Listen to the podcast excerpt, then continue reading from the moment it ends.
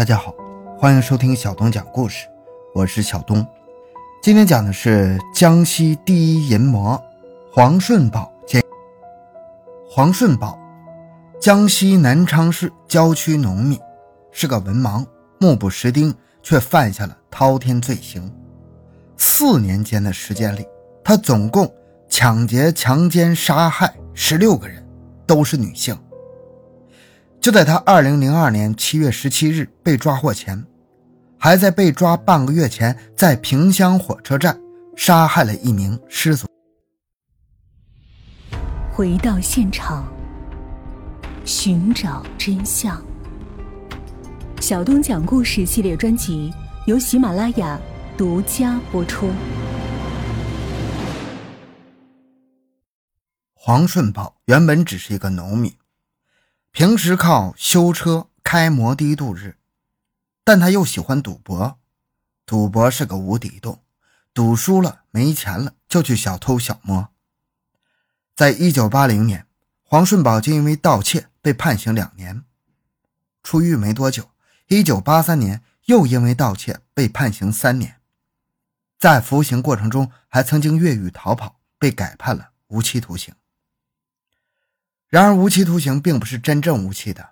经过减刑，到了1997年，黄顺宝获得减刑出狱。也就是说，从1980年到1997年的17年间，他基本是在监狱里度过的。这么长时间脱离社会，出狱后的黄顺宝更加难以融入，手头又没钱，就又动起了歪脑筋。这回他已经不满足于偷鸡摸狗了。开始动起了抢劫的主意。一九九八年五月底的一天晚上，黄顺宝经过踩点，蹲守在一条菜农运菜的小路上。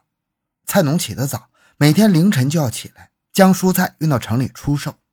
而这条村路人迹罕至，正是实施抢劫的理想地点。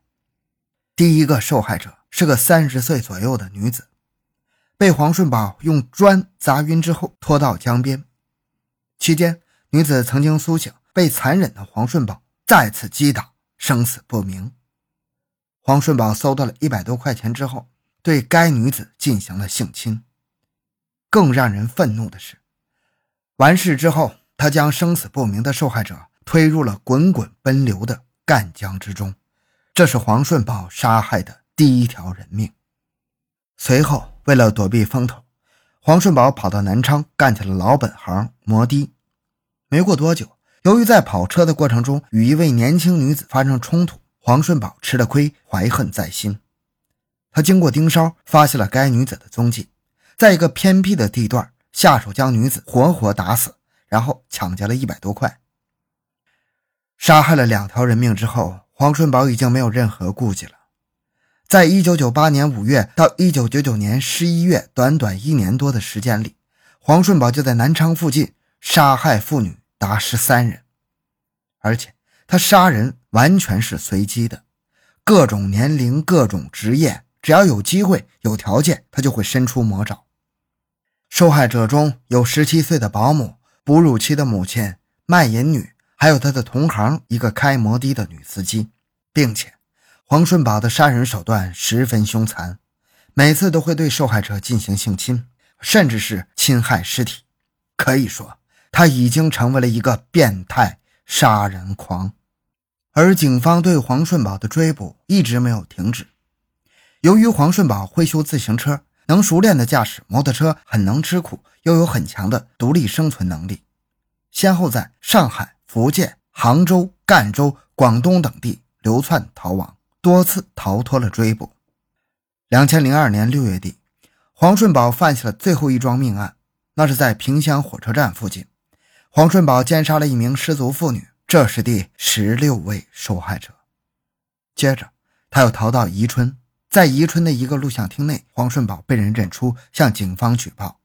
民警赶到录像厅，将其抓获。至此，黄顺宝的罪恶之路走到了尽头。咱们来回顾一下黄顺宝犯案的细节。一九九八年五月，从监狱里放出来不久的黄顺宝，终日无所事事。每天在村中游手好闲，可这毕竟不是长久之计啊！手头的拮据使他整日盘算着如何搞到钱财。黄顺宝发现扬子洲乡的菜农每天凌晨就起身，将蔬菜运到南昌出售。这个时间也正是路上人迹罕见之时。黄顺宝决定抢劫菜农。五月底的一天，黄顺宝蹲在扬子洲庙后村往南昌去的路上，夜色中，黄顺宝掩饰不住内心的慌张，不停地抽着烟，等待着机会。凌晨三点左右，远处传来一阵自行车的蹬踏声，黄顺宝立即压灭手中的烟头，屏住呼吸，摸起一块砖头。见骑自行车的是一位三十岁左右、体态较胖的女子，便跳了起来。他手中的砖头对着骑自行车的妇女头部就是一击。突遭猛击的妇女还没来得及哼一声，就连同自行车一起倒在了路边，昏死过去。黄顺宝抓起她的双腿就往路边的堤下拖去，一直拖到赣江边的沙地上。黄顺宝再跑回到案发地点，将该妇女骑的自行车也推到了赣江边。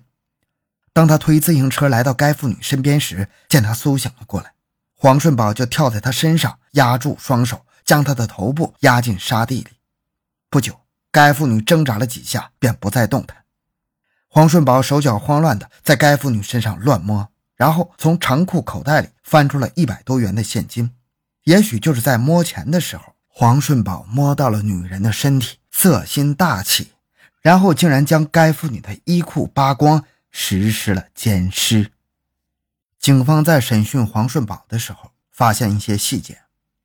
这个妇女是他十六条命案中的第一个人。当时杀了他以后，特别是将他从路边拖到八十米远的赣江边的时候，他的手脚不停地颤抖，八十米路也是拖拖停停。实施奸尸的时候，他在一旁休息了十多分钟，等到平静了慌乱的心和颤抖的手脚之后，才动手。事后，黄顺宝将还不知是死是活的妇女推下了滚滚奔流的赣江。犯下了第一条命案的黄顺宝，惊恐的在家里躲藏了一段时间。见警方没有找到他，就开始在南昌跑起了摩的。一九九八年初夏，黄顺宝开着摩的停在青山路口候客。不久，一位年轻的小姐叫了他的车到江西纸业集团公司，谈好价钱之后。这位年轻的小姐坐在了黄顺宝的后面。当行驶到青山路立交桥下时，对面开来了一辆三轮摩托。也许是黄顺宝的车技不精，他躲闪不及，坐在摩托车后面的小姐的脚被刮开了一道血口。见自己的脚受伤，小姐决定不付车费，还由黄顺宝拿钱给她治脚。黄顺宝自然不答应，于是该小姐立即打电话叫来了五六个朋友。狠狠地收拾了一下黄顺宝，便要黄顺宝赔偿五千块钱了事。被揍得鼻青脸肿的黄顺宝，最后凑了一千七百块钱赔偿了那个小姐。黄顺宝哪受过这种气呀？他决定报复。他每天都在青山路附近查找这个女人的踪迹。终于在二十多天后的一个凌晨，开着摩托车的黄顺宝在咸市湖附近发现了那个女人。他立即将摩托车停在一边，远远的暗中跟着她，等待时机对她下手。当该女士走到青山路立交桥下时，黄顺宝飞身窜到她身边，用双手扼住了她的脖子，用尽全身力气将她的头撞向立交桥墩。这个女人的鲜血飞溅，只撞了一两下便瘫倒在地。看着已是满是鲜血的女人，黄顺宝还不解恨，顺手摸起了一块砖头，对其头部猛砸。直到这个女人的头部血肉模糊，脑浆迸裂，活活打死了这个女人之后，黄顺宝将他拖到不远的铁路边，捡了几个草袋以及一些树叶，将其掩盖。转身离开几步之后，黄顺宝还是感觉未解心中之恨呢，又回到女尸身边，抓起一把灰土与垃圾，扒开了女尸的裤子，塞了进去，然后又抢走了这个女人的挎包内的现金一百多块。如果说黄顺宝的第一次杀人是为了钱，第二次杀人是为了发泄憎恨的话，那么在接下来的十多起杀人案中，他已经成了一个杀人如麻的变态狂。从1998年5月到1999年11月，一年多的时间内，黄顺宝在南昌市附近杀害妇女就多达十三个人。受害人有十七岁的保姆、哺乳期的母亲、卖淫女，甚至连开摩的的女司机也难逃其魔掌。五月底的一天，逃窜了近四年的黄顺宝在宜春的一间出租屋内，窗外的雨声让他感到丝丝的恐惧。他简单收拾了一下随身物品，准备窜到萍乡躲藏。下午六点钟，当他来到宜春原仙台车站等车的时候，同在站台上等车的一位女子引起了他的注意。对女子早已产生憎恨的黄顺宝，假装问路与该女子聊了起来，并强行将女子拖到站台边的一家小饭店内共进晚餐。雨一直下，在饭店躲了一个多小时的黄顺宝自吹是生意人。到这儿来是要接货款，要到萍乡去。得知该女子同路之后，便打了一辆三轮车，一起向萍乡方向驶去。三轮车在雨中行驶了一个小时左右。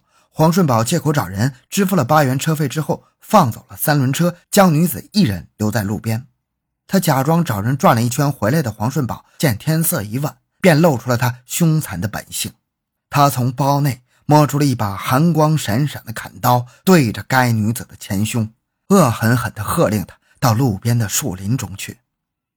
在黑漆漆的树林中，他逼着女子掏出身上的钱财，见身上只有五十多元，便动手拉下了该女子的耳环。